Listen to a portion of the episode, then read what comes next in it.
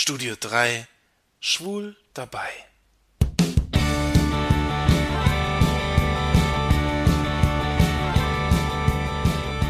Vor 150 Jahren erlebte Amerika den Unabhängigkeitskrieg. Alfred Nobel erfand das Dynamit und Lewis Carroll schrieb Alice im Wunderland. Urninge sind kleine Wesen. Sie sind gutmütig und treiben gerne Schabernack.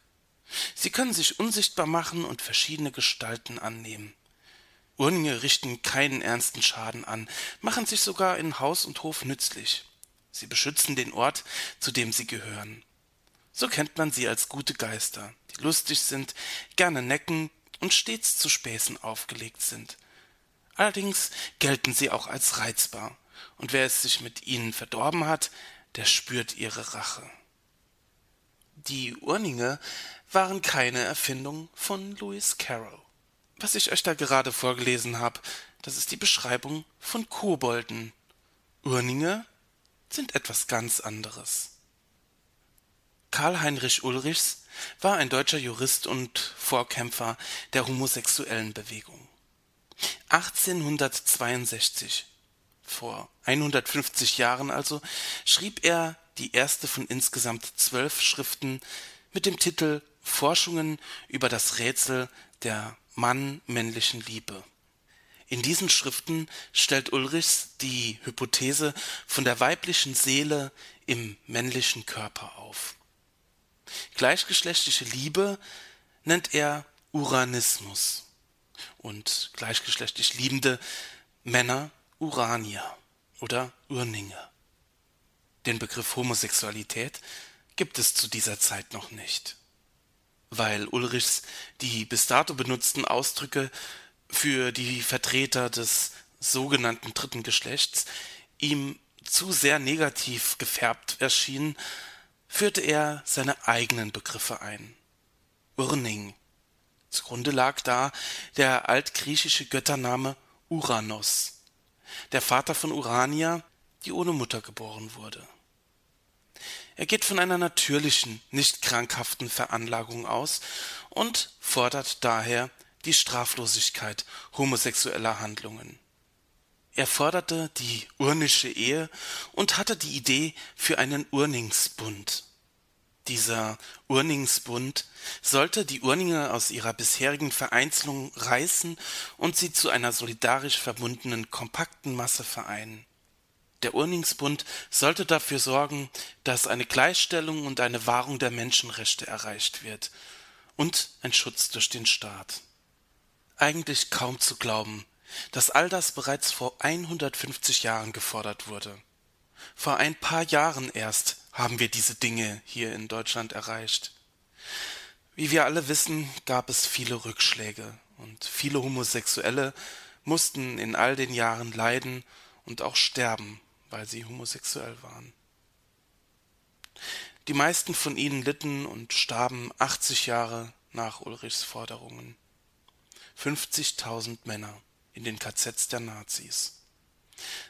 70 Jahre ist das jetzt her.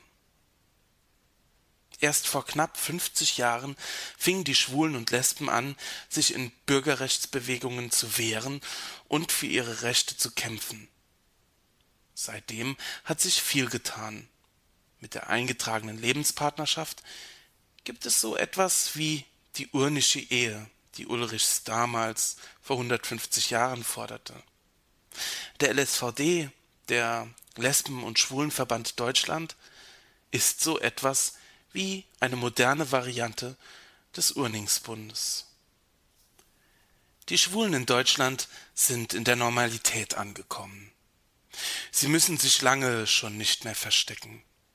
Schwuchtel, Arschficker, Homo, lange haben wir uns solche Sprüche gefallen lassen müssen. Heute können wir selbstbewusst leben. Homophobie wird in unserer Gesellschaft nicht mehr toleriert. Die Gesellschaft hat erkannt, dass wir ein Teil davon sind.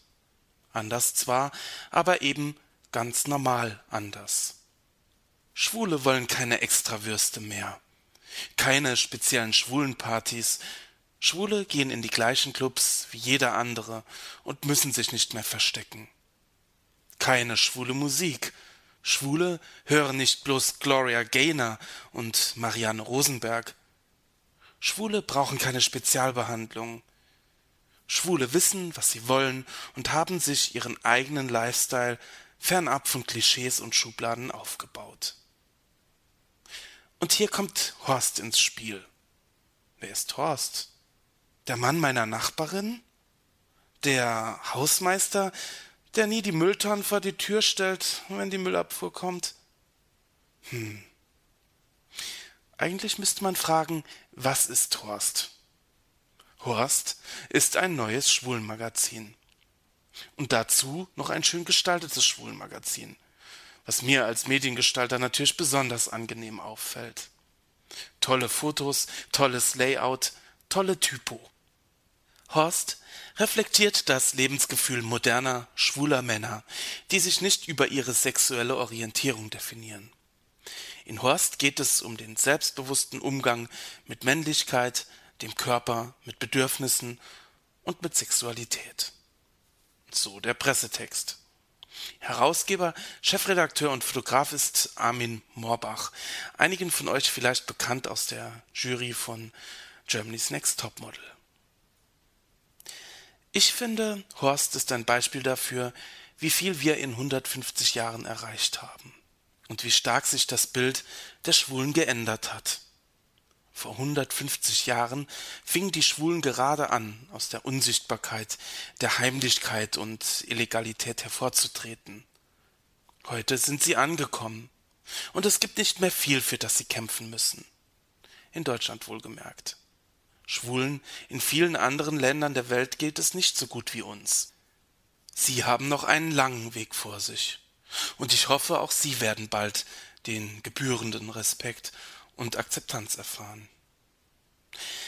Aber auch wir dürfen uns nicht auf unseren Lorbeeren ausruhen. Der Kampf geht weiter.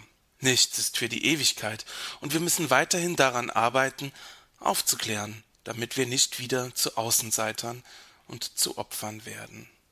Aber wir können auch stolz sein auf das, was wir erreicht haben. Und zufrieden können wir sein, dass wir heute größtenteils akzeptiert sind. Das Motto lautet Schwul ist cool. Äh, Moment mal. Das reimt sich ja. Und um einen berühmten Kobold, keinen Urning, zu zitieren, was sich reimt, ist gut.